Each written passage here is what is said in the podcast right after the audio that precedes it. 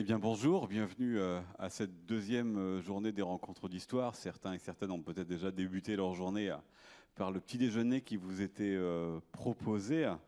Nous allons discuter ce matin avec Nicolas Legendre de son livre. Vous êtes journaliste, auteur de plusieurs ouvrages, Le phénomène Le Drian, les routes de la vodka, l'Himalaya breton, bah oui, on a des montagnes aussi euh, en Bretagne. Et c'est à une autre euh, montagne, un autre sommet breton que vous êtes attaqué dans euh, ce livre paru il y a quelques mois.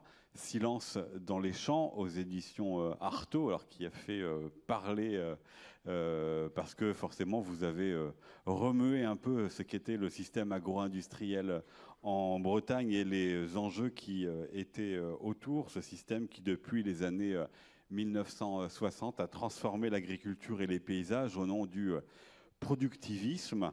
Le titre que vous avez choisi, c'est Silence, silence dans les champs, qui s'explique de, de, différentes manières, vous allez nous le dire dans un instant, mais qui est aussi empreint de violence, puisque c'est aussi comme ceci que se met en place et que perdure ce système de l'agro-business, euh, empêchant euh, la prise de parole de contestation ou en tous les cas d'autres choix qui peuvent être faits dans le milieu de l'agriculteur en raison notamment de la puissance des acteurs qui euh, y sont, des intérêts qui sont en jeu, qu'ils soient politiques, qu'ils soient syndicaux, qu'ils soient économiques.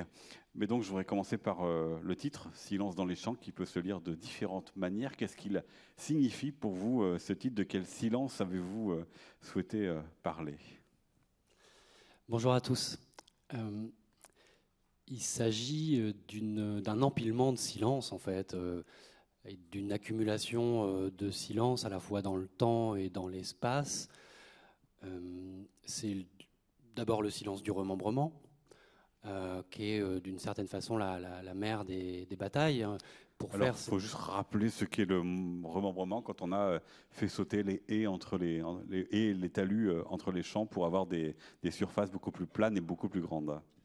Oui, c'est ce, ce, ce, Big Bang euh, écosystémique et de, de, paysage aussi qui intervient en France entre grosso modo entre 1960 et 1980 et qui consiste à euh, faire en sorte que les parcelles soient plus grandes, donc plus accessibles pour les machines qui, arrivent en force à cette époque-là, qui se, qui se développent et dont l'usage se généralise. Euh, donc des parcelles plus grandes, plus accessibles, euh, mais pas uniquement. C'est aussi des parcelles euh, qui sont plus praticables, donc plus drainées.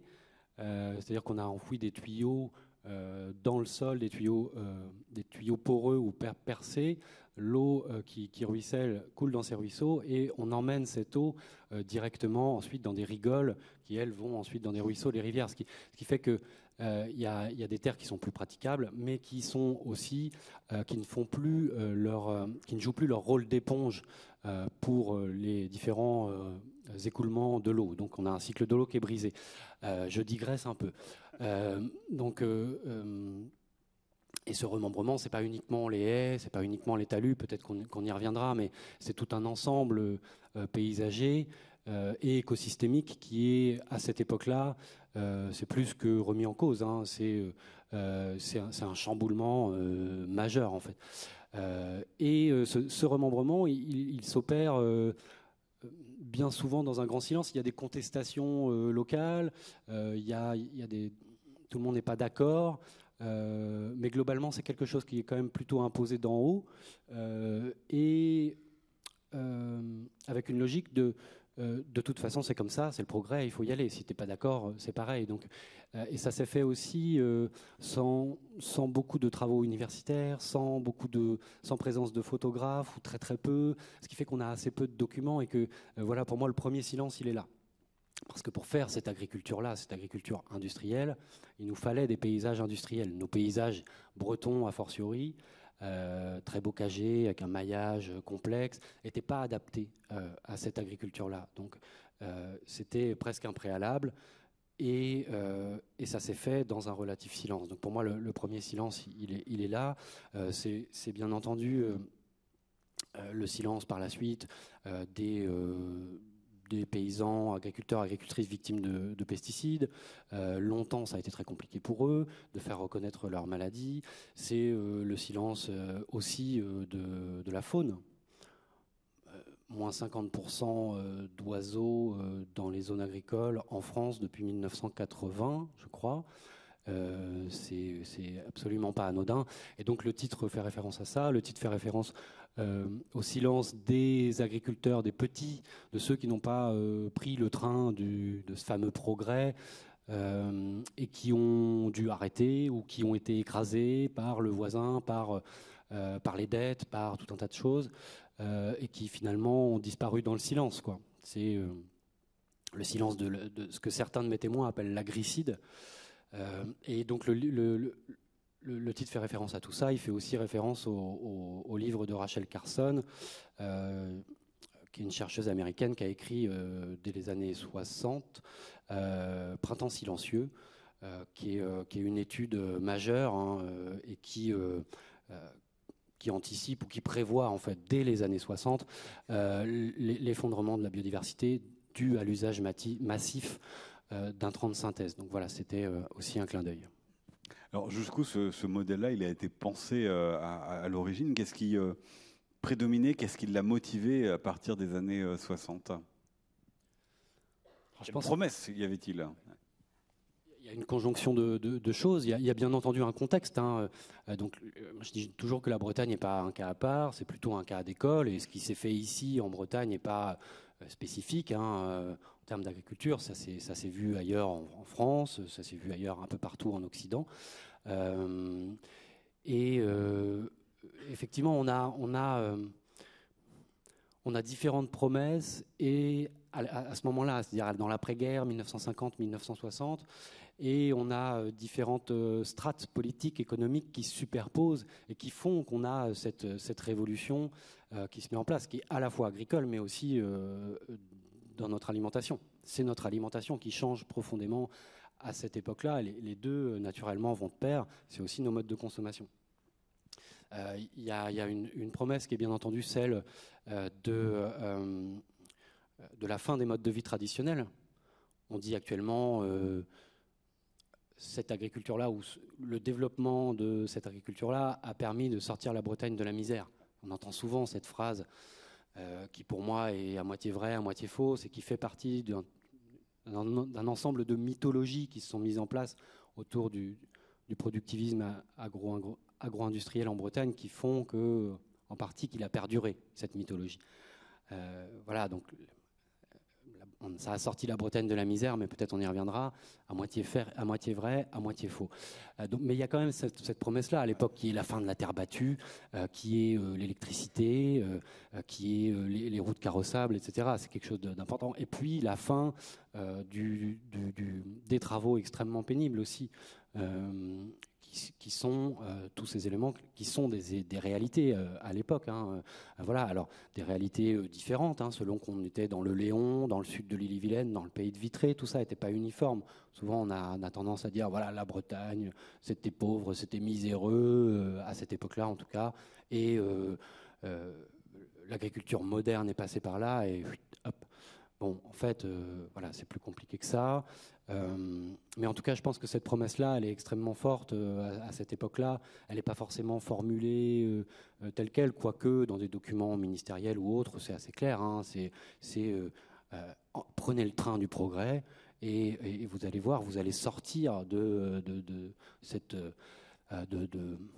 c'était quoi? C'était promettre une qualité de vie meilleure aux agriculteurs et de pouvoir nourrir tout le monde? Convenablement, suffisamment, parce que vous avez parlé de la misère, mais il y a aussi évidemment la question de la faim qui est euh, attachée. Est-ce que avant ce modèle-là, euh, en Bretagne, on souffrait de faim? Est-ce qu'après ce modèle-là, euh, tout a changé? Ben là encore, on a une sorte de mythe sur la, question de, nourrir la France, etc. On entend aussi assez souvent, souvent dans la bouche de responsables agro-industriels d'ailleurs, oui, mais il fallait nourrir la France. Et alors, une fois qu'on a dit ça, ben, c'est vrai que ben, circuler, parce qu'effectivement, vu qu'il fallait nourrir la France, il euh, n'y a rien à questionner, et puis on avait un impératif. Euh. Or, euh, or alors effectivement, on a, des problèmes hein, de, production alimentaire liés à la Seconde Guerre mondiale, à cette époque-là, liés à, tout un tas de facteurs.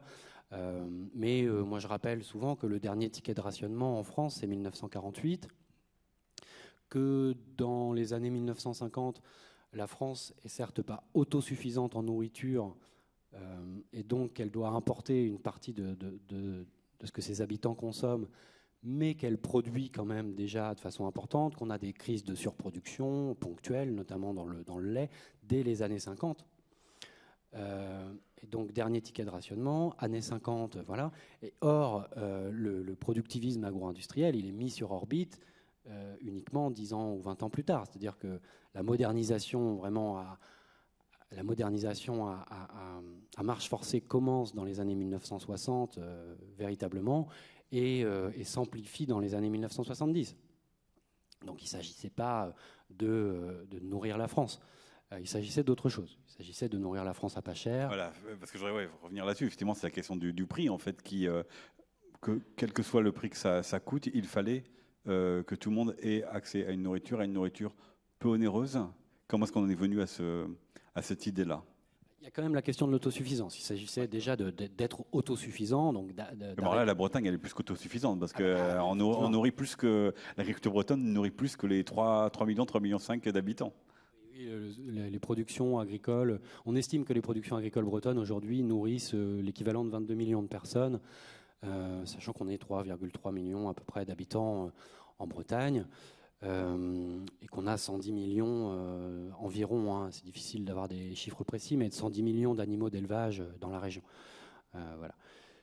Euh, et, donc, euh, il s'agissait quand même d'assurer une autosuffisance pour la France, et, donc il s'agissait que la Bretagne prenne sa part, elle l'a pris euh, très largement.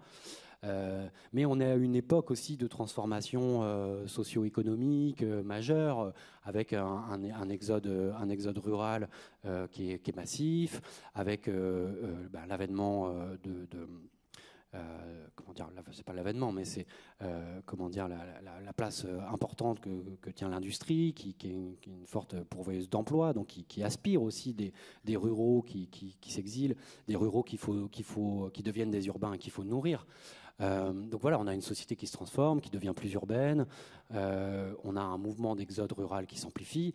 et donc, il s'agit aussi de nourrir tous ces gens-là accessoirement de les, nourrir avec des, denrées qui sont euh, peu onéreuses, parce, que déjà, euh, une partie d'entre eux, euh, je parle des ouvriers d'usine, euh, gagnent pas très lourd.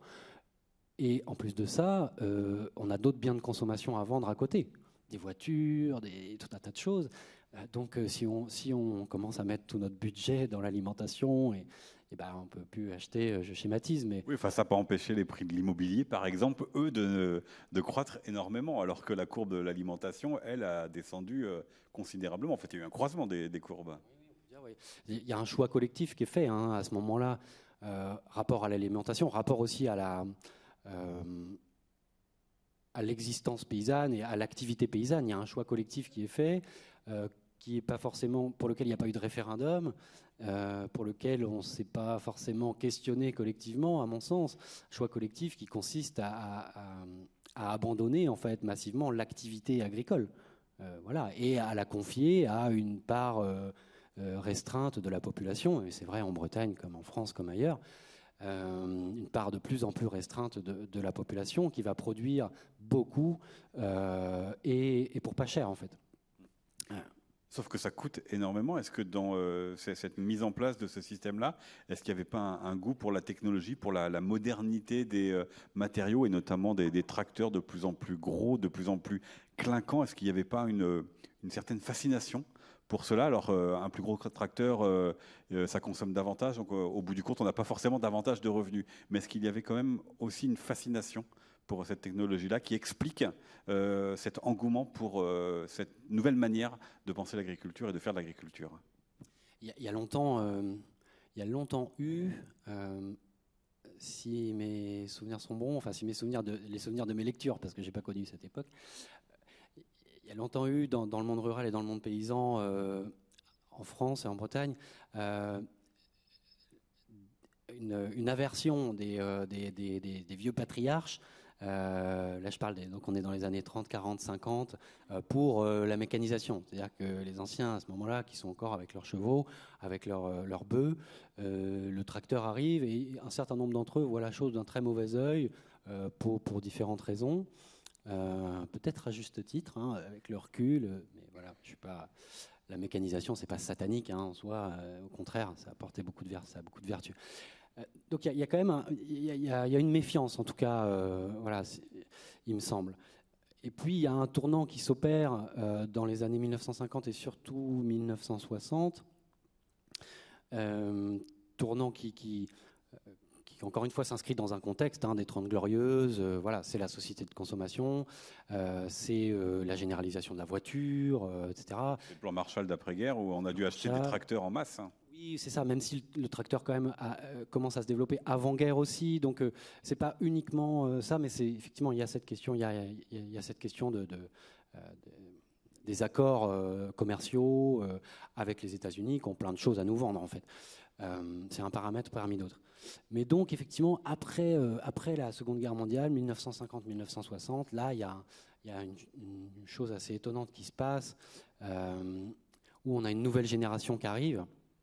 C'est les enfants de la guerre, qui sont nés juste avant ou pendant, ou voilà, qui eux sont, sont, différents de leurs parents on a bien on a un choc générationnel à ce moment-là avec les patriarches euh, et, ces, jeunes. Ces jeunes en Bretagne, en l'occurrence, qui sont souvent, qui passent souvent par la JAC, la jeunesse agricole euh, catholique, la jeunesse agricole chrétienne, pardon, et euh, la JAC qui, elle promeut. donc c'est un pardon, peut-être que j'explique. La JAC étant un mouvement progressiste chrétien d'encadrement des jeunes ruraux, euh, qui, euh, euh, qui devient extrêmement important dans, les, dans les années à cette, à cette époque-là, avec beaucoup de, jeunes qui y adhèrent.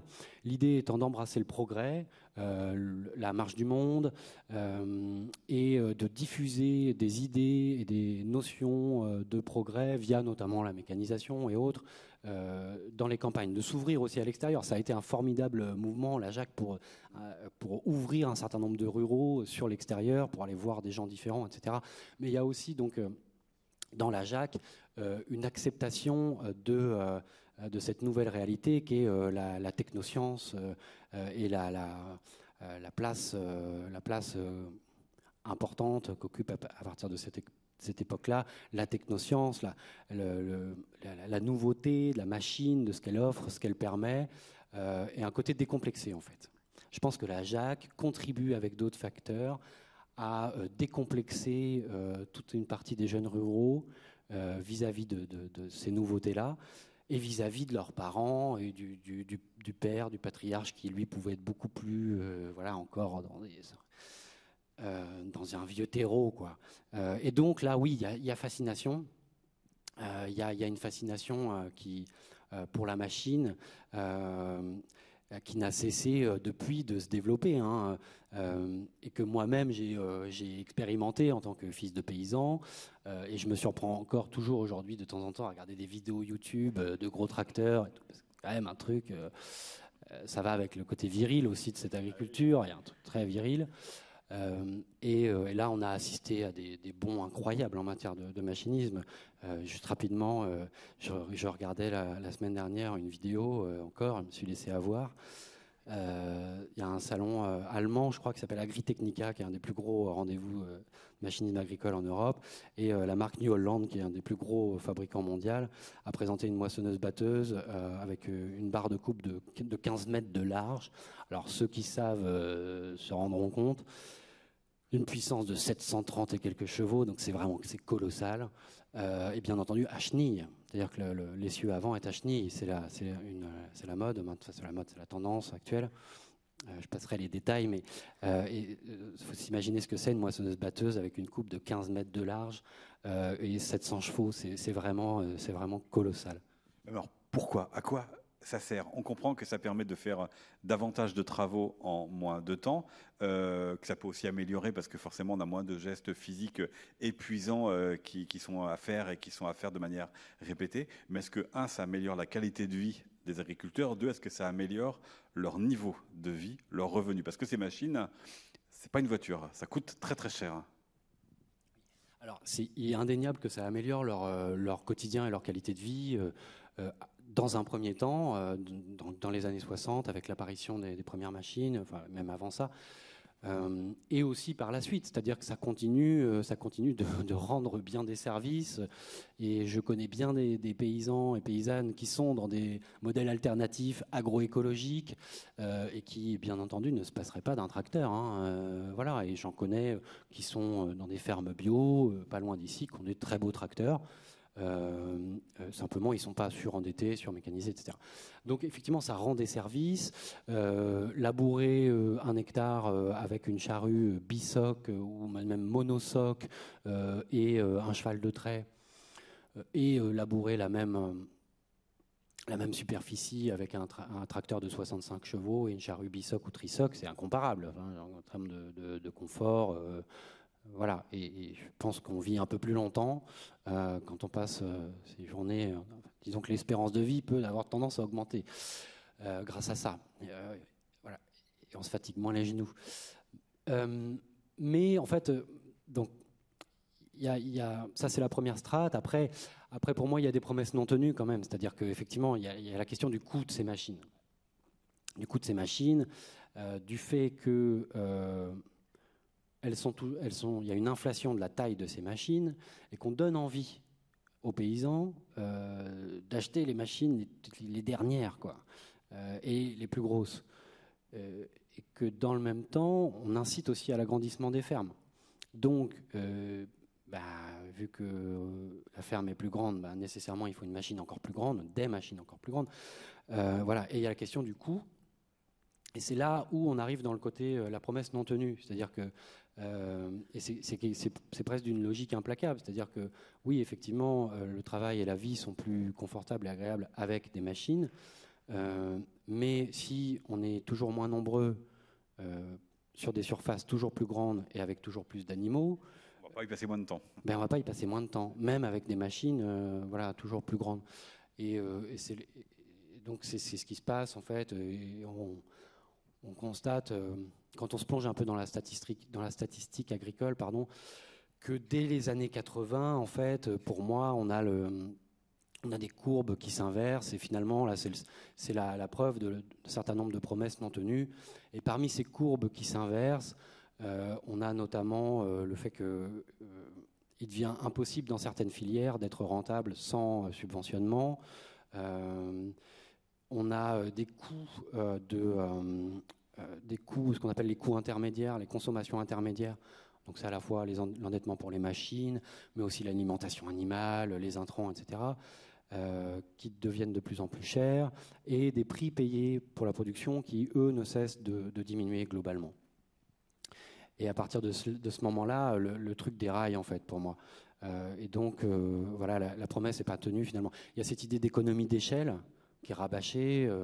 voilà, c'est-à-dire, agrandissez-vous, achetez des meilleures machines, plus grosses, et vous ferez des économies d'échelle. L'économie d'échelle, ça peut s'appliquer plutôt bien à l'industrie. C'est beaucoup plus compliqué en fait avec, le travail paysan, parce qu'il y a la question des terres, parce qu'il y a les aléas, euh, aussi bien les maladies dans le bétail que, euh, les gelées ou euh, les canicules.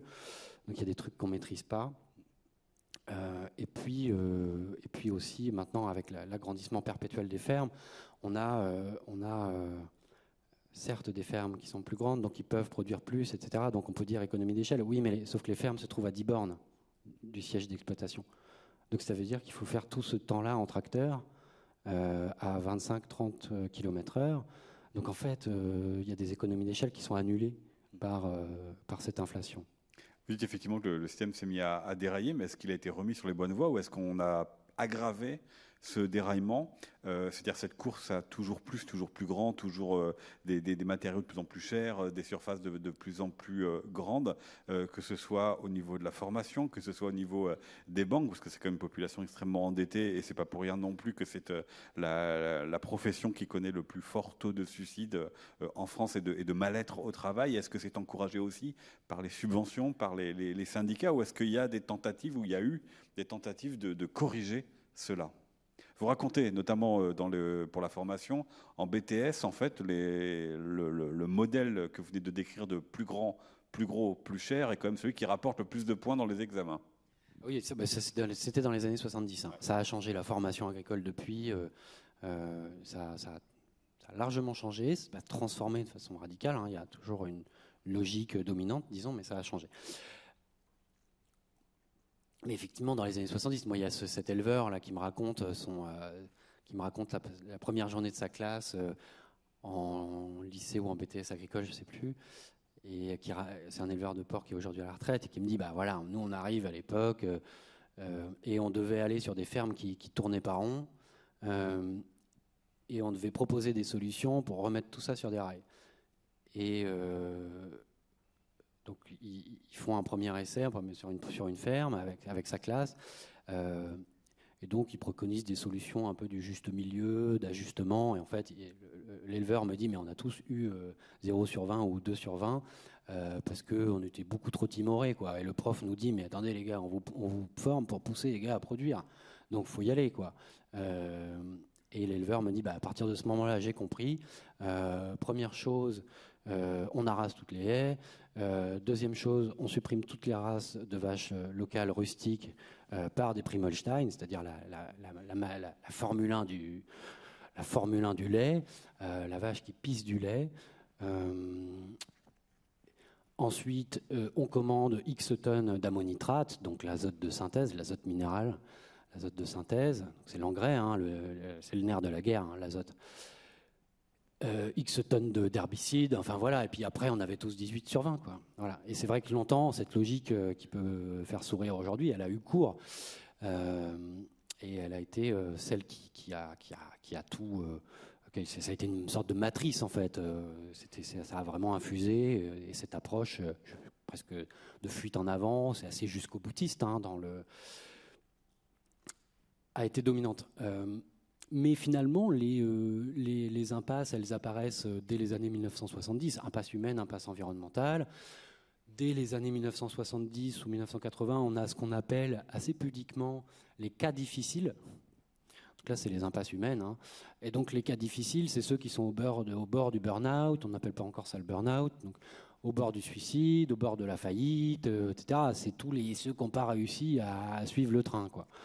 Euh, on a aussi les premières alertes sur les, euh, sur les, questions des, atteintes au milieu. Donc, c'est les algues vertes. En fait, eau et rivière, l'ancêtre d'eau et rivière, dès les années 70, sonne l'alarme.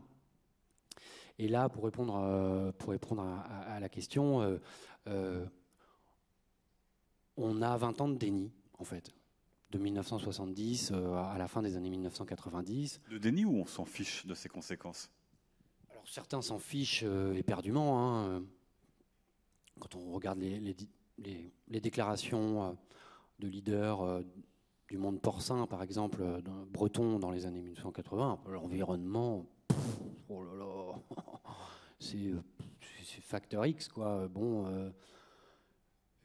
Et euh, donc certains s'en fichent, et puis, et puis euh, certains savent bien, ils comprennent bien que ça peut pas rouler, que voilà, là, il y, a une impasse environnementale majeure, trop d'animaux sur un territoire qui est, finalement petit, qui n'est pas adapté, très spécifique, hein, un territoire breton d'un point de vue géologique, point de vue de, la façon dont les cours d'eau euh, naissent en très grande partie sur ce territoire. Donc le cycle de l'eau, ça fonctionne pas. Euh, les algues vertes, bien entendu, et certains le voient, certains le savent. Moi, je suis retombé pendant mes recherches sur un supplément du journal interne, enfin du journal interne, oui, du Parti socialiste du Morbihan. C'est au moment juste avant ou juste après l'élection de Mitterrand. Euh, et, donc c'est assez surprenant parce qu'on a l'impression de, lire euh, Europe Écologie 2023 quoi, euh, ou, Greenpeace ou je ne sais quoi. Et c'est le PS de Mitterrand en 80 dans le Morbihan. Donc Louis Le Pinsec est déjà dans, la, dans, la, boucle. Hein. Louis Le Pinsec qui deviendra plus tard ministre de l'Agriculture, je crois, ou de la mer. De la mer, merci. Les ministres sous Jospin ou... Bon, il deviendra ministre. Pardon, là j'ai un trou avant, Jospin. Euh, dès Mitterrand, il devient ministre, ouais. Et euh, bon, personnalité majeure du PS breton. Enfin voilà, c'est pas le second couteau, quoi. Et il est dans toute cette équipe du PS morbihanais, euh, William Pinsec. Et, donc, bon, je ne me rappelle plus des termes exacts, mais en substance, c'est halte à l'industrialisation de l'agriculture. Il y, y, a un problème majeur humain pour les paysans. Il y a une emprise de l'agro-industrie sur les paysans qui les rend plus, ils sont plus autonomes.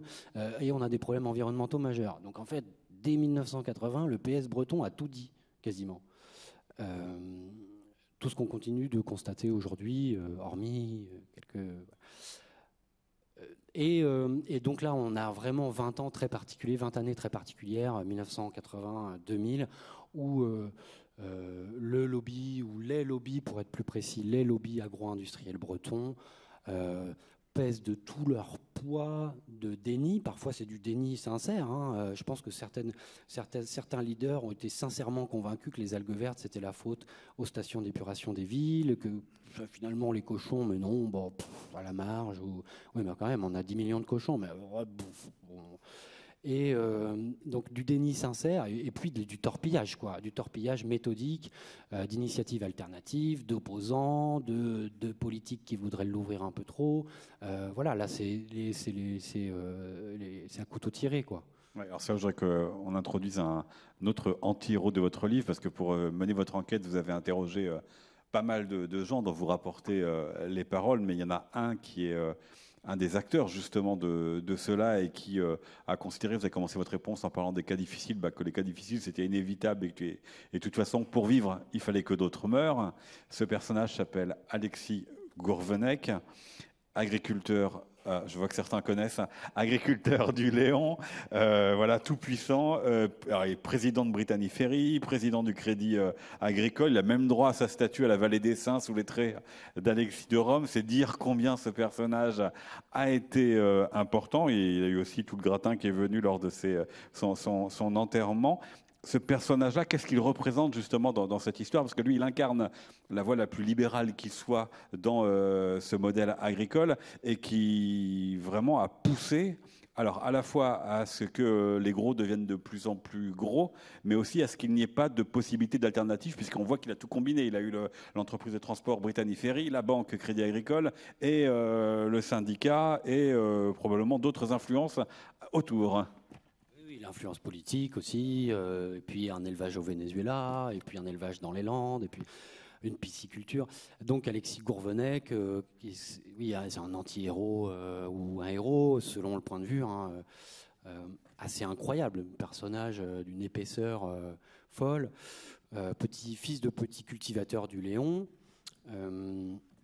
donc il vient pas de n'importe où quand même. Le Léon, c'est l'un des territoires les plus à droite en Bretagne, pas les plus à droite euh, en termes horizontaux, c'est-à-dire, mais euh, parce que c'est pas du tout un territoire d'extrême droite, voilà, mais d'une droite traditionnelle, certains conservatismes, et c'est historique hein, de, très longue date, avec euh, une influence, voire une emprise. de, l'Église qui, est considérable, à tel point qu'on a appelé Léon la terre des prêtres.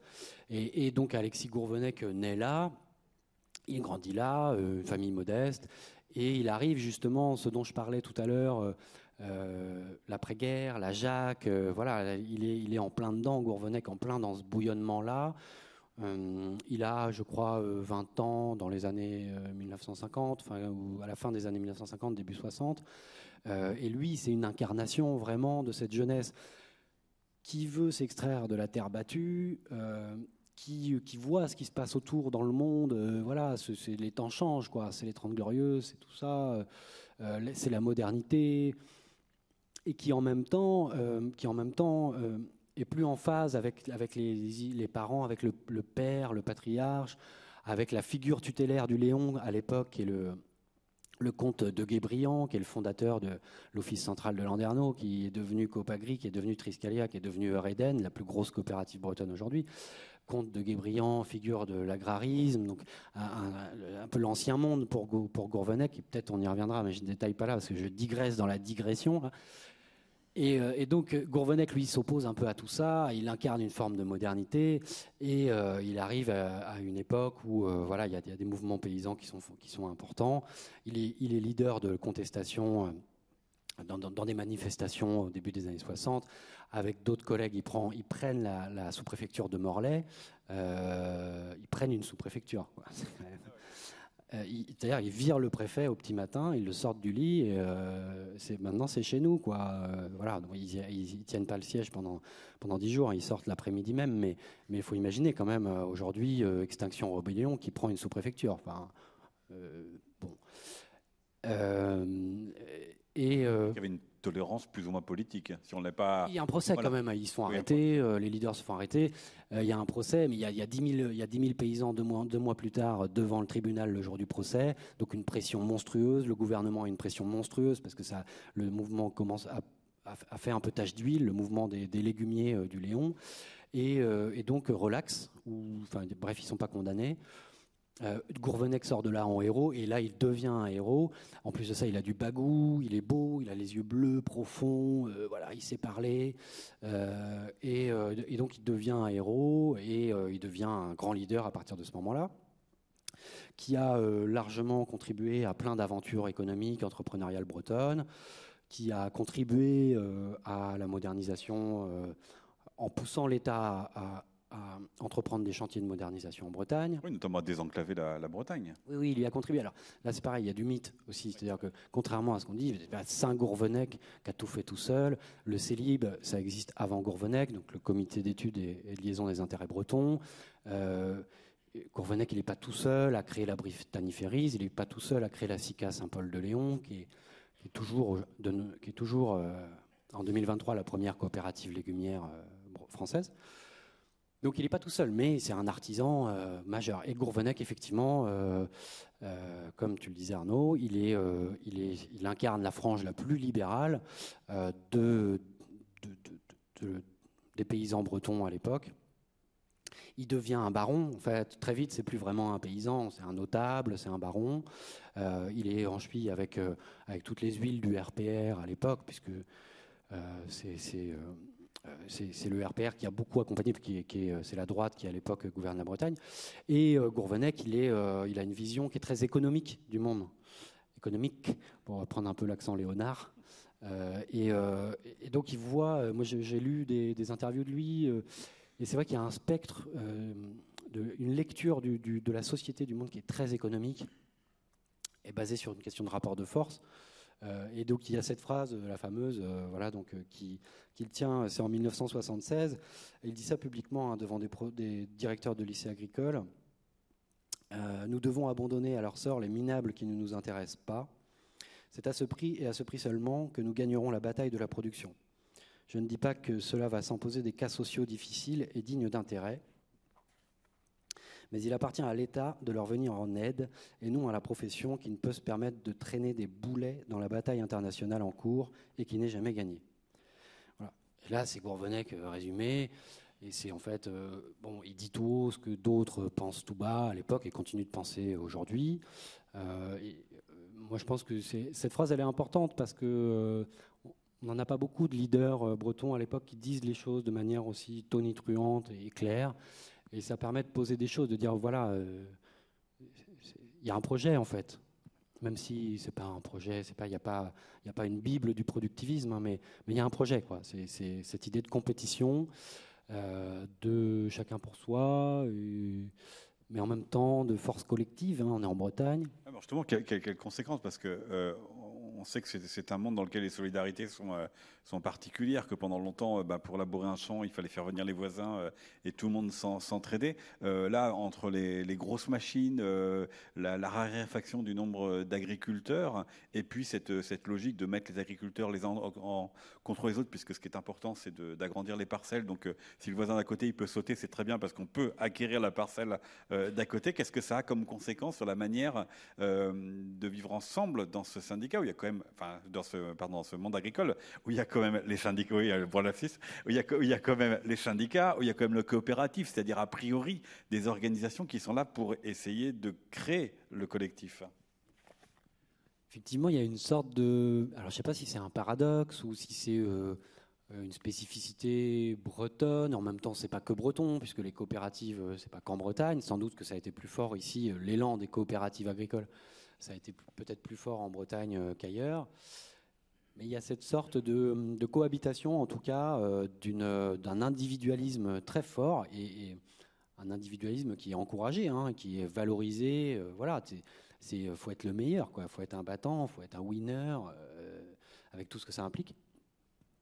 Et en même temps, d'élan collectif, quoi.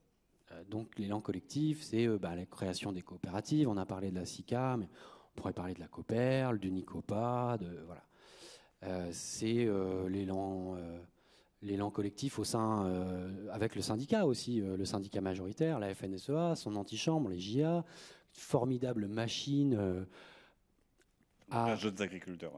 Ouais. les JA jeunes agriculteurs, donc formidable machine pour créer du, du, collectif. On le voit dans les manifestations, c'est-à-dire que quand ils ont eu, ils et elles ont eu des, choses à, à, demander, voire à imposer, eh, il y a un sacré rouleau compresseur, quoi. Donc euh, voilà, il y, a ces deux, choses qui cohabitent finalement, l'individuel, l'individualisme, le collectif, et ça, ça, crée des situations un peu bizarres parce que rien n'est franc, enfin rien n'est, rien n'est. On n'a pas fait un choix, euh, on n'a pas fait un choix franc quoi entre l'un ou, l'autre. Mais justement, est-ce que, alors, est-ce que ce, ce système de l'agro-business, il s'est aussi construit en atténuant la possibilité de faire des choix pour les agriculteurs, c'est-à-dire leur propre manière d'envisager leur métier, leur activité, leurs revenus, et euh, de choisir s'ils ont, s'ils vont acheter ou non euh, le tracteur dernier cri, s'ils vont euh, accepter ou non d'acheter le dernier produit chimique, parce qu'en plus dans votre livre vous indiquez qu'on achète en quantité, puis des fois la qualité ou l'efficacité est quand même relativement ténue. Est-ce que c'est un, je suppose la manière très naïve, hein, mais est-ce que c'est un monde dans le choix est encore possible alors ça dépend des fermes. Euh, c'est vrai que j'essaye de pas, pas euh, trop euh, mettre tout le monde dans le même panier parce qu'il y, a plein d'exemples différents et on peut être en élevage hors sol par exemple, on peut être en élevage de porc hors sol, très lié au, système agro-industriel et en même temps être très très libre de ses choix. de ses choix de, production, de ses choix sanitaires et vétérinaires. Voilà, si par exemple on est éleveur de porc hors sol et qu'on a des terres, donc on est capable de nourrir soi-même euh, tout ou partie du cheptel, euh, qu'en même temps on n'est pas trop dépendant d'une coopérative, qu'on n'est pas dans un contrat d'intégration, euh, mais qu'on est avec un contrat plus souple, à ce moment-là finalement on est, on on est, dans un système agro-industriel de production, mais on, a une, autonomie forte dans la ferme. On, arrive à, vivre de ça, on arrive, ils arrivent à, à vendre les produits. oui. Et certains en vivent très bien. Euh, c'est vrai que moi, c'est pas la partie la plus importante de mon livre parce que j'ai essayé de montrer les impasses, etc. Mais mais euh, il y a toute une partie du monde agricole qui vit très bien euh, de ce modèle-là. Alors le port, c'est casino, donc un coup ça va, un coup ça va pas. C'est par phase de trois ans. C'est vrai que pendant trois ans, c'est dur, mais pendant trois ans, ça peut aller vraiment très très bien. Peut-être pour expliquer ce que vous venez de dire, parce que c'est aussi ce que vous écrivez dans Silence dans les champs, c'est que ce modèle, enfin ce, ce, ce système agrobusiness, il a beau durer dans le temps, il est quand même ponctué par des crises très régulières qui viennent faire s'effondrer les, les, les, les, prix, qui viennent impacter l'hygiène et donc la possibilité de vendre ou non ces produits. Oui, d'ailleurs, c'est assez amusant, puisqu'on entend certains, euh, certains leaders euh, syndicaux aujourd'hui, à propos de la crise du bio, des crises du bio, euh, dire ah, bah, bon bah regardez c'est pas rentable ça marche pas à l'évidence c'est pas c'est voilà bon ou à la limite 5% ou 10% mais c'est tout parce que ça marche pas les gens en veulent pas mais en fait, si on avait appliqué la même logique à chaque crise du port depuis 40 ans, en fait, on n'élèverait plus de cochons, quoi, parce que euh, tous les trois ans, c'est, euh, ça, a été ça, hein, c'est sinusoïdal, vraiment. Euh, et donc, donc il y, a des hauts et des bas, mais euh, il y a quand même des, gens qui en vivent très très bien. Quand je dis très très bien, c'est 5-6 000 euros net mensuels par tête de pipe ou plus. Euh, il y a des revenus dans le port. Et c'est pour ça aussi hein, que certains persistent à faire du. C'est pas un métier très drôle euh, d'être avec les cochons, il y a l'odeur et tout ça, mais, mais dans un certain nombre de cas, ça rapporte bien. Quoi. voilà. Donc, mais ceci dit, à mon sens, si, si, on en croit les statistiques, ceux qui sont, et celles dans un modèle industriel euh, voilà, à fond, euh, et pour qui, euh, qui, en vivent véritablement bien, sont minoritaires. C'est là, à mon sens, qu'il y a un problème. Et que, moi, j'ai une légitimité à, axer mon livre sur les impasses.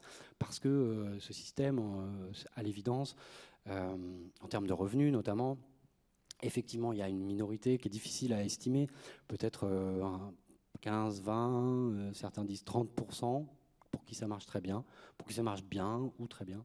Et puis il y a les autres. Et c'est là, là tout le problème. Alors ces impasses, outre le propos d'Alexis Gourvenec que vous avez cité tout à l'heure, qu'il faut que certains meurent pour que d'autres euh, s'agrandissent, comment il est pris en compte aujourd'hui par euh, les acteurs de ce système euh, euh, agrobusiness, alors qui ne va pas se, revendiquer évidemment comme système euh, agro-business, mais euh, puisque vous parlez du, bio, on a quand même eu il y a, quelques années celle qui, la présidente de la FNSEA qui a finalement accepté que le bio pouvait, pouvait avoir sa place parmi les différents modèles agricoles. Mais voilà, c'est un monde qui est quand même très endetté, très surendetté. Les subventions étatiques européennes sont extrêmement importantes. Et puis, il y a toutes les conséquences environnementales que l'on connaît aujourd'hui. Comment cela est pris en compte dans le modèle, soit pour le corriger, soit pour euh, essayer de faire taire ces euh, problèmes ou ces alternatives possibles? Alors longtemps, donc, il y a eu ce, déni. Euh, les choses ont changé quand même dans les années 2000 parce que c'était plus possible d'être totalement dans le déni. Euh, face aux, impasses humaines, donc c'est le, vieillissement, les suicides, etc. Face aux impasses environnementales aussi, euh, les algues vertes, les pesticides et fermeture de, captage d'eau potable. Voilà, ça devenait quand même euh, compliqué d'être totalement dans le déni, donc les choses ont évolué. Et le monde majoritaire, alors je dis ça entre guillemets, faute de mieux, mais parce que c'est pas pas un monde voilà monolithique, mais euh, le monde majoritaire, euh, plutôt, euh, plutôt sur une ligne FNSEA, voilà, s'est mis à parler un peu différemment, à envisager un peu les choses différemment.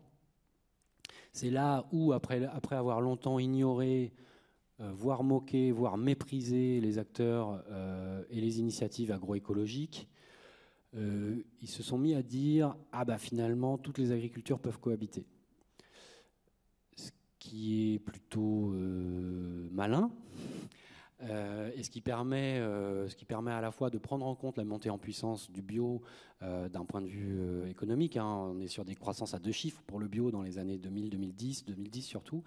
et donc, donc ça représente de l'argent en fait, ça représente des marges. voilà, la grande distribution s'en saisit. Donc forcément, bah, ça peut cohabiter finalement, pas si mal quoi.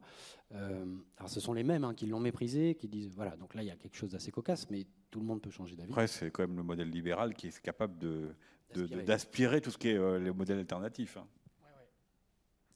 Et puis, euh, et puis ces dernières années, on a, des, on a quand même des évolutions, on, a des, on, est dans une période assez chaotique euh, globalement. En fait, cette montée en puissance là du bio, des modèles alternatifs dont je parlais tout de suite, elle, a quand même, dans les années 2010, vers 2010-2015, il y avait, un mouvement assez, assez massif. Euh, on avait d'un côté les émissions d'Élise Lucet, euh, de l'autre les biocopes qui fleurissaient un peu partout, et puis euh, cette croissance à deux chiffres, etc. C'était vraiment pas anodin. Et on a pu, certains ont pu avoir le sentiment qu'il allait avoir un virage de prix à cette époque-là. Ça n'a pas été le cas, puisque sont passées par là plusieurs choses. Le Covid d'abord, la guerre en Ukraine ensuite, l'inflation, avec à la fois des, phénomènes euh, réels, hein, euh, d'augmentation du coût des matières premières, etc., et puis, à mon sens, un grand opportunisme euh, d'un certain nombre d'acteurs industriels qui, vers 2010-2015, ont senti le vent du boulet, et ont dit « oulala !» Et puis là, se sont saisis de façon très opportuniste de, de ce qui s'est passé pendant le Covid et de la guerre en Ukraine pour dire eh mais attention, si on change de modèle, là, euh, on va plus se nourrir. On n'aura plus à manger. Et donc, euh, il faut continuer à produire. Et puis, et puis il y a la balance commerciale. On ne peut pas se permettre de, etc. Donc là, hier, la première rencontre sur la guerre et sécurité alimentaire, Emmanuel Cronier nous rappelait que, euh, avec les, conséquences sur le blé entre l'Ukraine et, la Russie, bah, les Français s'étaient mis à exporter encore davantage de blé, notamment au Maghreb, en Afrique du Nord. Donc certains s'y retrouvent. Hein. Oui, mais tout ça, c'est un peu des blagues en fait, parce que euh, la, guerre en Ukraine, euh, la principale conséquence en termes agricoles pour, euh, pour la France, à mon sens, hein, c'est pas le pas le, problème lié aux céréales, c'est le problème lié au gaz au gaz russe en fait, parce que sans, sans, le gaz naturel russe, ben, on n'a pas d'engrais de synthèse, parce que l'azote minéral, il est fait avec l'un des ingrédients, si on peut dire, indispensables à sa fabrication, c'est le gaz naturel. Or, la Russie, bah, c'est le premier producteur mondial, je crois. Donc là, on a un vrai souci. et ensuite, effectivement, on s'est mis à, justifier. Parce qu'on est en France actuellement, sur, le blé, je crois qu'on est à 160%. C'est-à-dire on produit sur notre sol l'équivalent de 160% de ce que consomment les Français. Donc on est largement excédentaire, euh, euh, ça se passe bien, il n'y a pas de problème en blé, hein, mais c'est aussi parce qu'on a poussé la machine à fond pour avoir des rendements à 80 quintaux l'hectare ou, plus. Euh, donc il n'y a pas de problème, mais par contre il faut le vendre ce blé. Et, donc là on, a entendu, c'est, moi ça me fait un peu sourire, dans la bouche de, de leaders agricoles ou agro-industriels, dire euh, mais oui, il faut qu'on continue à produire autant de blé. Imaginez, sinon, parce que nous, on en exporte quand même beaucoup au Maghreb, que, euh, comment vont se nourrir sinon les Algériens, les Marocains? Et donc là, on a découvert à ce moment-là que la FNSEA était, je dis la FNSEA, était, euh, faisait dans l'humanitaire en fait.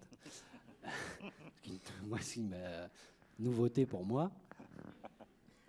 Euh, bon, sachant que euh, voilà, maintenant il y a un programme en Algérie, si j'ai bien compris, euh, pour atteindre aussi la souveraineté en termes de, céréales. Donc le gouvernement algérien a dit il bah, bah, bah, faut qu'on arrête de dépendre, donc il faut qu'on augmente les rendements. et puis par ailleurs, nos exportations de, denrées alimentaires en Afrique à bas prix causent tout un tas de problèmes, on le sait, ça, sur les paysanneries locales notamment. et c'est vrai, c'est vrai dans le, au Maghreb, c'est vrai au Sénégal, c'est vrai dans plein de pays. Donc il euh, y, a des arguments comme ça qu'on qu'on entend maintenant à, la faveur de la guerre en Ukraine. Le coup de la souveraineté alimentaire, pour moi, c'est vraiment un coup de génie euh, en termes de communication.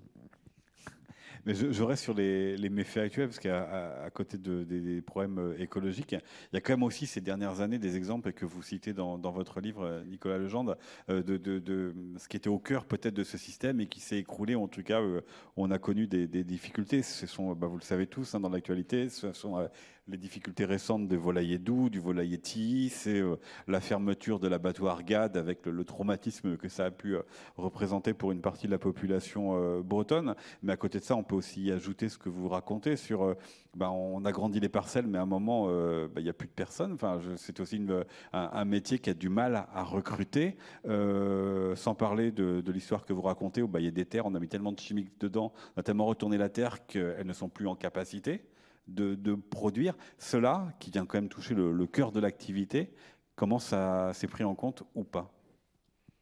Je pense qu'il y a vraiment des... Euh, ça fait longtemps qu'il y a des prises de conscience hein, dans le monde agricole. Et, actuellement, il y a des fractures euh, plus que jamais, sans doute. C'est vrai que moi, je, rencontre euh, des, paysans, mais aussi des syndicalistes, des élus, qui, savent tout, qui savent très bien tout ça, qui s'en rendent compte. Alors, il y, a, un certain nombre de paysans qui ont fait des, des bons en avant incroyables hein, dans leur pratique, euh, dans leur approche agronomique. Euh, donc il y, a des évolutions, il y a des transformations importantes. Euh, et il y, a, une espèce de grand, comment dire ça, de grands doutes, de grandes incertitudes dans ce monde-là. Il y, a quelque chose pour moi qui vacille véritablement, c'est-à-dire que il y a un, un, éleveur qui me dit à un moment, et je le cite dans le livre, moi, ce qui me fait le, moi, ce qui me fait le plus chier, au fond, euh, c'est que tout le monde sait. Les banquiers savent plus que tout le monde. Euh, la justice sait, les machins. Euh, voilà, sous-entendu, ben, finalement, on ne fait pas grand-chose, mais, mais on, le sait. Et globalement, moi, je parle avec pas mal d'élus qui savent tout ça, qui ne vont pas forcément le dire publiquement.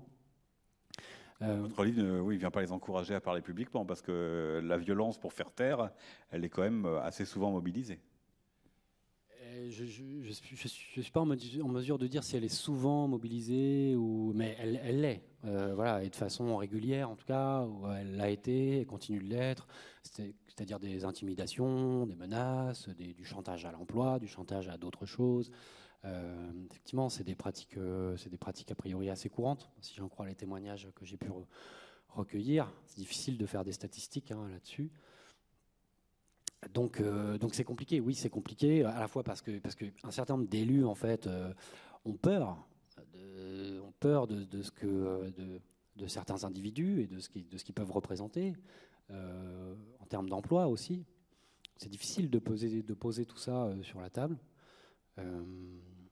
et puis parce que pour ce qui est de la Bretagne, mais là encore une fois, c'est pas vrai qu'à l'échelle bretonne, c'est un tel, c'est une telle imbrication des mondes économiques, du social, de notre imaginaire aussi, que bon, changer tout ça, c'est extrêmement complexe.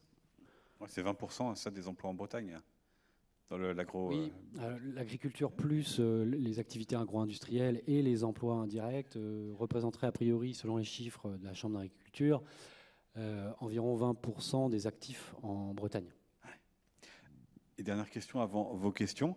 Ce livre est paru il y a quelques mois. Il a eu le succès que, l'on sait et on vous en félicite. Il a eu aussi ce, retentissement et puis aussi bah voilà, des prises de parole diverses, on va dire, autour de votre livre, ce qu'avait aussi connu euh, Inès Léraud avec euh, la BD sur les algues vertes et que Pierre Jolivet a aussi connu euh, cet été avec son, film. Qu'est-ce que ça, raconte pour vous de là où on en est, de, ce modèle-là? Parce qu'évidemment, personne n'aime être attaqué sur son cœur d'activité, surtout quand il y a des enjeux économiques extrêmement importants. Mais est-ce que malgré tout, vous sentez qu'il y a des, des choses qui évoluent dans le bon sens ou je suis un peu naïf? Là encore une fois, il y a différents, euh, différents étages de la fusée. Euh, grosso modo, depuis la sortie du livre, euh, il y a eu des réactions de lecteurs déjà nombreuses, hein, voilà, mais vraiment très nombreuses. Des gens qui viennent me voir sur des rencontres, qui me racontent ce qu'ils ont pu vivre, que ça fait ce que, ce que j'écris peut faire écho à ce que eux ont vécu. il y a eu beaucoup, il y a eu des réactions politiques aussi. Et donc là, il y a trois niveaux. On a globalement la gauche et les écologistes en Bretagne qui euh, ont salué le travail et puis se sont parfois appropriés pour euh, porter euh, des propositions, des initiatives, une partie de la gauche. On a la gauche de gouvernement qui est aux manettes au Conseil régional en Bretagne, donc le centre-gauche, disons, PS ou ancien PS, qui a gardé le silence, globalement, publiquement en tout cas. Euh, on a eu des coups de billard à trois bandes. Alors j'ai eu le droit à une tribune de Daniel Cueff dans le Télégramme. Euh, donc Daniel Cueff, qui est l'ancien maire de Langouette, euh, qui, est connu pour sa bataille contre les pesticides, il avait imposé un arrêté, un arrêté pour ne pas épandre à tant de, tant de, mètres des maisons, etc.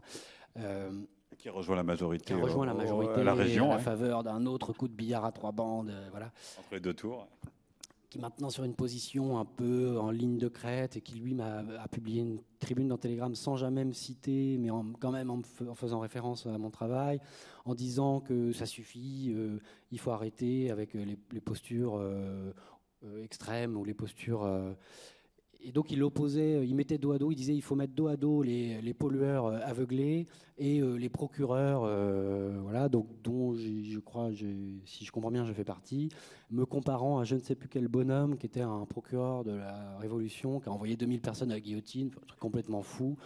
alors je réagirai, j'ai pas, pas, pas pris le temps pour l'instant de réagir, mais je ferai un petit petit écrit là-dessus, c'est intéressant. Je ne sais pas quelle est vraiment sa position, ce qu'il voulait dire, pourquoi est-ce que c'est pour exister, est-ce que c'est pour exprimer la position de sa majorité aussi, sans vraiment le dire. Euh, parce que là, il parlait en son nom, mais euh, sa tribune était en son nom, mais signé quand même euh, vice-président de la région. Donc voilà, euh, la, région elle-même, le Conseil régional, la majorité est sur une ligne de crête, c'est-à-dire euh, on accompagne les transitions, on veut faire de la Bretagne la région du bien manger en 2050, du bien produire, etc. Mais en même temps, on ne fâche surtout pas l'existant, euh, parce qu'on sait sinon qu'on peut avoir les, préfectures en feu, quoi, pour caricaturer. Donc voilà, ils ont choisi cette ligne de crête. Et puis à droite, euh, assez euh, classiquement, enfin sans surprise, hein, euh, ça a été plutôt des prises de position du type il n'a pas le droit de dire ça, voilà, il n'a pas le droit de cracher sur notre agriculture, de cracher presque sur la région dans son ensemble, on ne doit pas se laisser faire, et ça ne correspond pas à la réalité, quoi, en somme. Voilà. Et les acteurs, Chambre d'agriculture, FNSEA et autres? Plutôt sur cette dernière ligne, euh, ouais. à peu près en substance. Euh, voilà. Après, j'ai eu l'occasion de débattre publiquement avec certains d'entre eux et, qui tiennent cette ligne, euh, qui, souvent tiennent cette ligne, c'est-à-dire bon, vous en rajoutez un peu. moi, je renvoie toujours aux chiffres quand ils me disent que j'en rajoute ou que. Et aussi, oui, mais c'est vrai, il y a eu des échecs. alors ce qu'ils appellent des échecs, quand même, c'est parfois des, gros échecs, quoi, hein, quand on regarde les impasses agronomiques, à mon sens. Il y a eu des échecs, mais on évolue, et puis finalement, laissez-nous faire les transitions tranquillement. Est-ce qu'à votre tour, vous avez des questions à poser à Nicolas Legendre?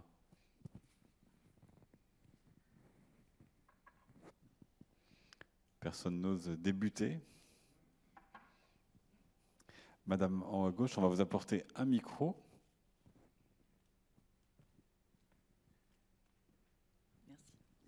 Vous avez dit que les agriculteurs pouvaient cultiver euh, ce qu'ils voulaient. Euh, en fait, ceux qui s'en tirent, ce sont ceux qui répondent à des commandes qui leur sont faites. Ils n'ont pas une très grande liberté finalement, et ils doivent utiliser tous les produits euh, qu'on leur propose. Ça, c'est une première question. La deuxième question, j'ai fait mon marché ce matin, et il y avait des volailles que je regardais, et il était précisé sans vaccin. Alors, euh, je voudrais savoir euh, jusqu'où peut aller l'artificialisation de l'élevage euh, des volailles? Sans vaccin. Sans vaccin, donc probablement. Et sans antibiotiques. Ah oui, parce qu'il y, a le vaccin qui arrive ou qui est arrivé hein, sur la, grippe aviaire. Hein. Sur l'autonomie, moi je soutiens quand même qu'il y, a, y compris chez les éleveurs, chez les éleveurs et éleveuses hors sol, des des profils différents. Effectivement, il ils sont peut-être une majorité qui sont euh, dans des systèmes euh, très peu autonomes, c'est-à-dire euh, en contrat d'intégration ou équivalent, avec une coopérative qui leur, qui leur livre les poussins ou les porcs à telle date, avec donc pas de, bien entendu pas le choix sur, la, sur les races qui leur livrent les aliments, euh, qui font les prescriptions euh, sanitaires et vétérinaires, qui fournissent euh, les, produits, les, prestations vétérinaires, etc., etc., et qui imposent des indices de résultats voilà, pour avoir telle prime à tel moment. Donc, globalement, on a un système qui est très peu autonome, c'est vrai, mais on a quand même aussi une partie des, des paysans en, en hors sol ou en, système plus alternatif, bien entendu, mais même en, système hors sol, en système euh, euh, productiviste, véritablement, euh, qui ont trouvé à leur façon des formes d'autonomie, soit parce que le contrat est un peu différent, soit parce que plutôt que de prendre tous les, pesticides à la COP avec les conseils de la COP, ils ont pris un, comment dire, un conseiller technique indépendant qui va leur faire réduire les doses de 50%, et c'est déjà ça de prix. Quoi. Donc voilà quand même différents profils. Après, sur les vaccins, euh, honnêtement, moi, je ne suis, pas assez connaisseur de l'aspect vétérinaire et pour, euh, pour en parler. Désolé. Une autre question? Monsieur au milieu?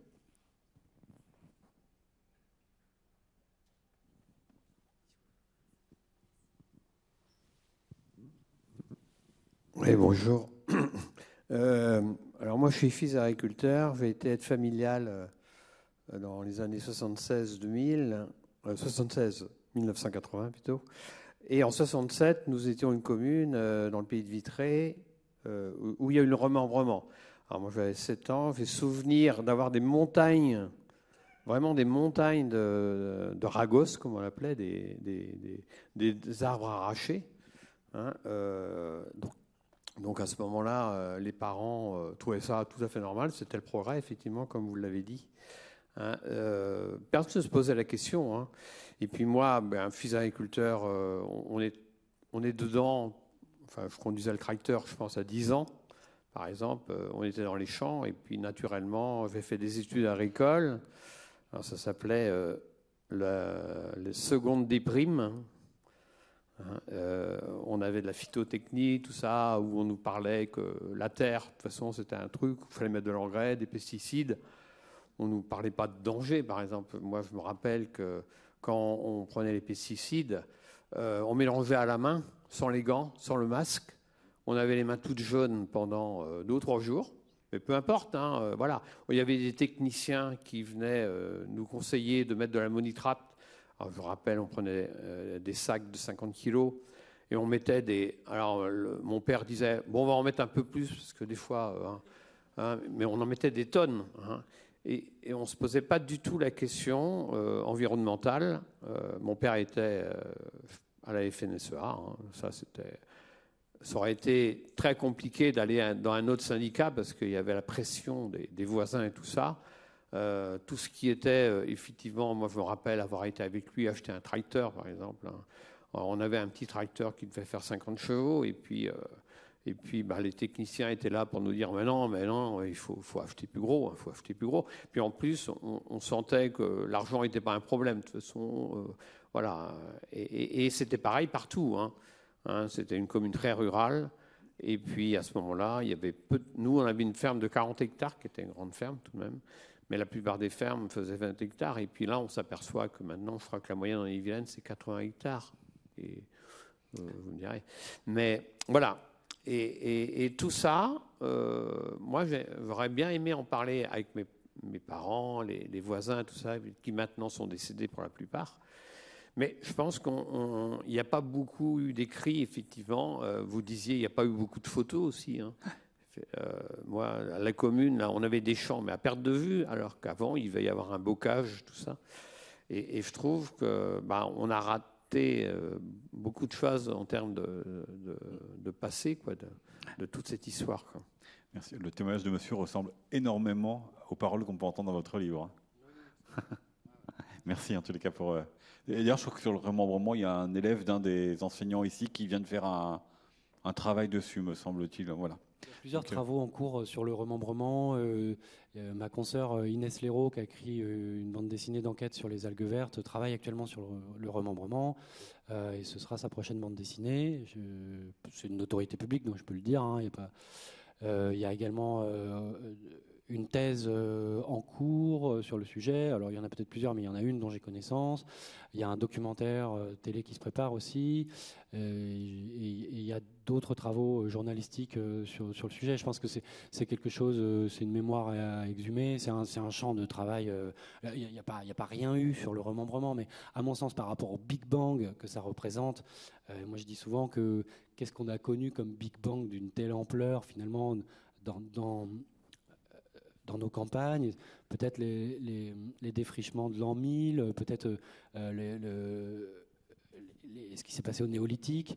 Euh, alors peut-être que j'exagère, je suis dans les hypothèses, hein, mais euh, je, pense vraiment que c'est le, remembrement est un Big Bang civilisationnel, quoi. Pas juste on a enlevé quelques haies pendant dix ans et voilà, non, c'est vraiment autre chose. Il suffit de regarder les photos aériennes dont heureusement on dispose de 1950 pour toute la Bretagne et de les comparer aux, images satellites d'aujourd'hui. On peut comparer vraiment à la parcelle près. Hein. Et en fait, c'est stupéfiant. Moi, je peux passer des heures devant ce truc-là euh, parce que parce qu'on se rend compte. Alors, vu d'en haut, ça devait, la perspective devait être autre euh, vue du sol, mais vu d'en haut, on se rend compte de ce qui s'est passé. C'est-à-dire que c'est, euh, moi, j'ai pas de mots assez forts pour décrire le remembrement. En fait, euh, ce sont les haies, ce sont les talus, mais c'est aussi des tourbières, des zones humides, des prairies humides, des prés vergers. Euh, voilà, j'en passe. c'est des sentiers, des chemins creux, euh, des arbres, euh, des arbres centenaires, bicentenaires, etc. Donc c'est bien sûr des marqueurs paysagers, des corridors écologiques, écosystémiques, mais c'est aussi des, marqueurs mentaux, des souvenirs. Des... Je pense que c'est vraiment majeur. Une autre question? Tout à gauche. Bonjour, euh, merci. Je suis Céline Chanas, la directrice du Musée de Bretagne. Je voudrais vous remercier, euh, je pense dans toute la salle, à la fois de votre livre et de cette intervention qui est à la fois passionnante et je pense qui parle aussi de la responsabilité euh, voilà, des lieux culturels à, à, poser finalement ce débat sur la place publique. C'est un, voilà, je parle en tant que citoyenne. Moi, c'est un, c'est un sujet qui m'intéresse et euh, je, c'est une question que je vous pose. Hein. C'est quoi votre hypothèse sur le fait que finalement on n'arrive pas à le, on n'arrive pas à en faire un sujet euh, transparent de discussion et qui va au-delà finalement d'une opposition euh, manichéenne, hein, les méchants, les gentils? Et c'est vrai, je vois que mon collègue euh, Jean-Luc Maillard, ancien directeur de l'écomusée euh, à la Bintinée, euh, voilà, cette question de la promesse, moi, ça fait directement écho à cette exposition, Le Grand Espoir, hein, qu'il y avait eu il y a quelques années. Et voilà, certaines personnes dans la salle parlaient de leurs souvenirs d'enfance, mais on a aussi de nouvelles générations aujourd'hui moi je pense j'en fais partie, moi c'est mes grands-parents qui, m'ont parlé de ça, mais qui sont très éloignés et où on est parfois très démunis tout simplement en termes de, connaissances, de savoir. Voilà, donc la seule manière d'y accéder, c'est le débat public, ça peut être l'engagement aussi hein, dans, des, associations. Euh. Mais voilà, quelle est votre hypothèse sur le fait que hum, ça semble si difficile? Et, dans le même temps, et je suis d'accord avec vous, je partage votre constat, et en même temps, c'est vrai que j'ai le sentiment qu'on n'a pas, qu'on a jamais, qu'on a rarement, à, ma, connaissance, moi, qu'on a rarement autant parlé de l'agriculture que depuis dix ans euh, en France, en tout cas, et dans des émissions de télé, à la radio. Euh, ici même. Ici même. Euh, ben, c'est un sujet qui pourrait paraître avant un peu annexe ou réservé à voilà, puis pas pas très glamour et qui soudain quand même est, devenu davantage euh, euh, venu sous, le feu des projecteurs. Euh, mais, c'est vrai qu'il y a ce débat qui est toujours un peu inexistant ou qui est, faussé par des faux semblants, des brumes, des, les mensonges et les mythes dont je parlais tout à l'heure. C'est que on a dans cette histoire des, ces, 40 ans maintenant ou plus de, de manipulation, de mythes, de mensonges, de déni. et tout ça, ça aide pas, à mon sens, à avoir un débat serein. Pour parler concrètement, euh, j'étais euh, la semaine dernière en, débat avec l'ancien président de la Coperle, qui est le premier, la première coopérative porcine en France, qui lui m'a soutenu en public hein, que le problème de l'azote est réglé. Bon, mais moi je m'en tiens au consensus scientifique qui me dit que non. Quoi. La Cour des comptes me dit que non. L'Union européenne me dit que non, enfin voilà, et, ce monsieur est éminent, euh, voilà, qui, euh, le problème de l'azote est réglé. Et donc là, à partir de là, est-ce qu'on peut avoir un débat public serein à partir du moment où même on s'entend pas sur les faits, quoi? Où moi, pour lui, euh, j'émets des opinions. Et en fait, voilà. Alors que j'ai plutôt tendance à me baser sur des faits. J'ai l'impression de me baser sur des faits donc il y, a ça, et je pense que vraiment les deux aspects majeurs euh, sur la question du débat public euh, qui n'a pas lieu ou qui n'a pas lieu comme il pourrait avoir lieu, c'est d'une part les intérêts économiques, euh, voilà, des, intérêts économiques et de pouvoir, l'un et l'autre étant entremêlés, qui, bien souvent, avec des individus ou des entités qui freinent des cas de, des cas de fer, pas tous, hein, pas toutes les entreprises, pas tous les lobbies, mais on a quand même des euh, des gens et des entités extrêmement puissantes euh, qui freinent et qui, euh, et font en, sorte de, diffuser des écrans de fumée comme ça. c'est l'écran de fumée de la souveraineté alimentaire, c'est l'écran de fumée de, l'agribashing, à moitié vrai, à moitié faux, voilà. Et puis donc du coup voilà. Et puis l'autre aspect, c'est le frein, des, le problème des représentations. Donc il y, a, toujours quand même euh, une partie importante euh, du monde agricole, mais pas que, pour qui euh, cette promesse du progrès, via la croissance du produit intérieur brut, via la consommation, via la, modernité technologique, etc. C'est la, la voie, quoi. C'est la voie et l'unique voie. Et là, pour moi, il y a quelque chose de quasiment religieux. Et c'est difficile de faire abandonner une religion, quoi. Euh, et je pense que c'est ces deux aspects-là combinés qui, jouent. Quoi. Alors oui, il y a une dernière question. Alors juste quelques mots parce qu'on arrive presque au, terme.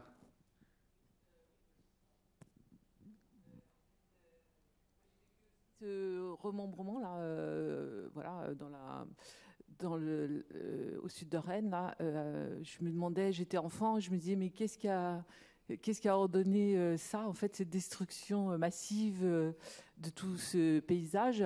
Et puis un jour, j'ai découvert que c'était grâce à un ami qui est producteur de documentaires qui a fait un portrait d'Edgar Pisani, qui était le ministre de l'Agriculture à l'époque et qui, dans le documentaire, a dit que ce qu'il regrettait d'avoir fait quand il était ministre de l'Agriculture, c'était justement d'avoir ordonné, enfin, je sais pas, voilà, participé, en tout cas, en tant que ministre de l'Agriculture, à ce remembrement et à cette destruction euh, de la, de la campagne.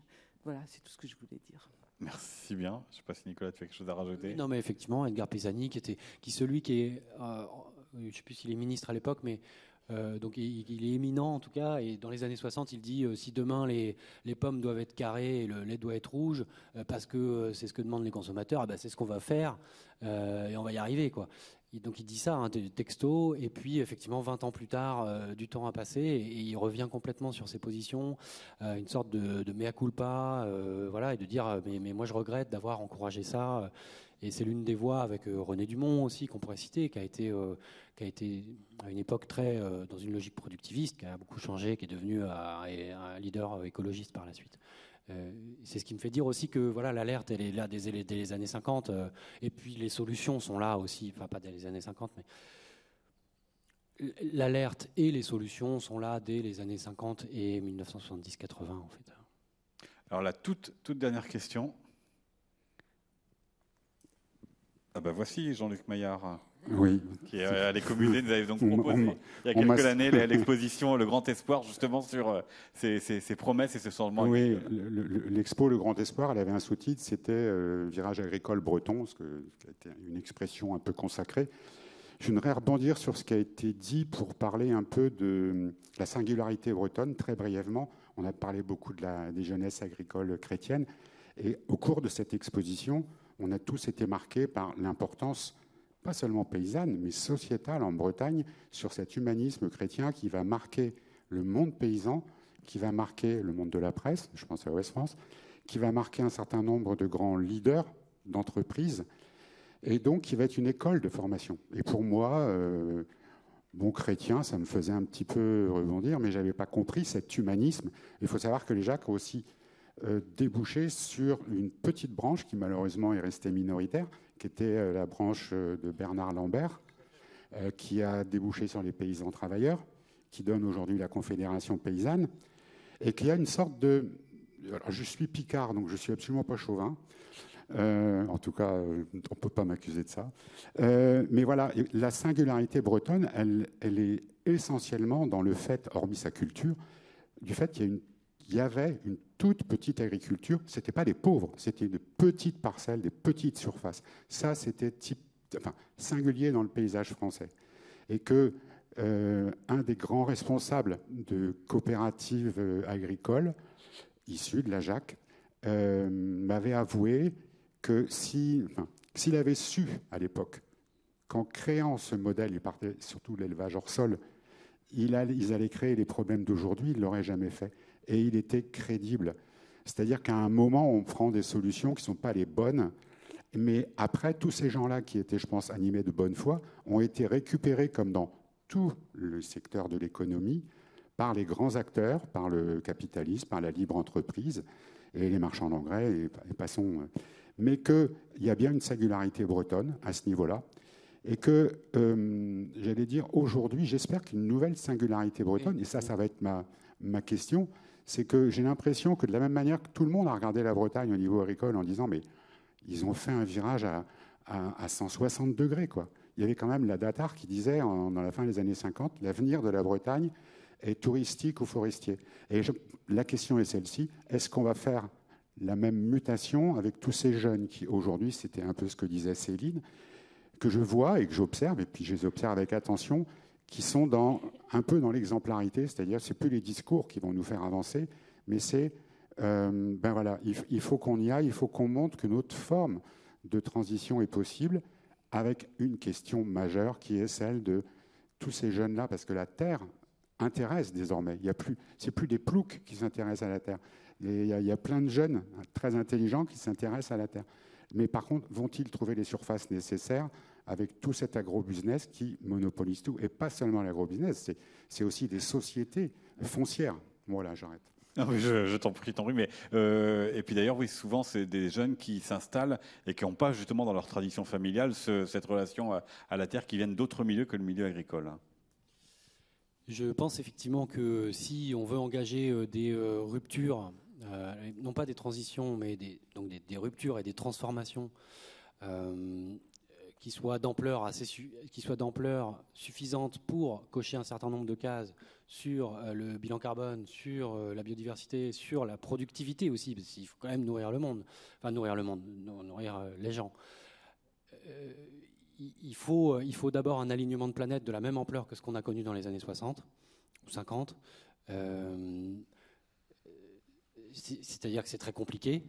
ça, veut dire qu'il faut aligner la région, l'État, l'Europe, qu'il faut aligner les banques, les organismes de formation, le syndicat majoritaire, j'en passe, et le monde paysan. donc ça veut dire que c'est compliqué, mais ça veut dire que c'est pas impossible puisqu'on l'a déjà fait dans les années 60. Et effectivement, moi je constate aujourd'hui en Bretagne en allant en reportage ou en discutant avec des gens, alors c'est difficile à quantifier, mais euh, qui a des énergies, euh, qui a des énergies euh, colossales pour pour mener à bien ces transformations, en fait. Et, ça, depuis le monde paysan jusqu'au monde de la restauration, le monde culinaire. Pour moi, tout ça étant intrinsèquement lié. Il y a des énergies dans la jeunesse, il y a des envies euh, qui sont, à mon sens, actuellement largement euh, écrasées. je pense qu'on a affaire, on a un conflit de génération qui couve en fait. on a un vieux monde qui refuse de, laisser la main en fait et de, changer ses habitudes et de transformer. Et on a une jeunesse qui subit. moi, je ne sais pas jusqu'à quand elle va subir, mais voilà. Et peut-être que je me trompe. C'est simplement un sentiment là. Mais je pense vraiment qu'on a ces énergies là, oui, qui sont actuellement un peu euh, enfin, disséminés, où il n'y a pas forcément de lien systématiquement. Euh, mais voilà, euh, il y a des énergies collectives comme il y a pu en avoir voilà, en Bretagne à une époque. La question, c'est celle de la mobilisation de ces, de ces, énergies, des moyens qui sont mis et de, et, de, la volonté collective, politique aussi. Et on a les solutions, juste pour terminer. C'est que j'en ai pas parlé parce que le tableau est un peu sombre, mais d'un point de vue agronomique, euh, on a les solutions techniques pour faire autrement. Euh, alors c'est pas simple du tout, ça demande du temps, de l'argent, de, la planification certainement. Euh, voilà, mais, euh, mais on a des solutions. Pour en savoir donc davantage, je renvoie à, votre livre Enquête silence dans les champs qui part aux éditions euh, Artaud. On va pouvoir vous retrouver, vous et le livre à la sortie de la salle euh, avec la librairie Comment dire pour une séance de dédicace. Et euh, je profite pour dire qu'exceptionnellement, puisque les rencontres d'histoire sont sur le thème de l'alimentation, si vous souhaitez déjeuner ici, le Café des Champs Libres est ouvert ce samedi midi exceptionnellement pour, pour vous accueillir. Merci beaucoup, Nicolas Legendre. Merci à vous.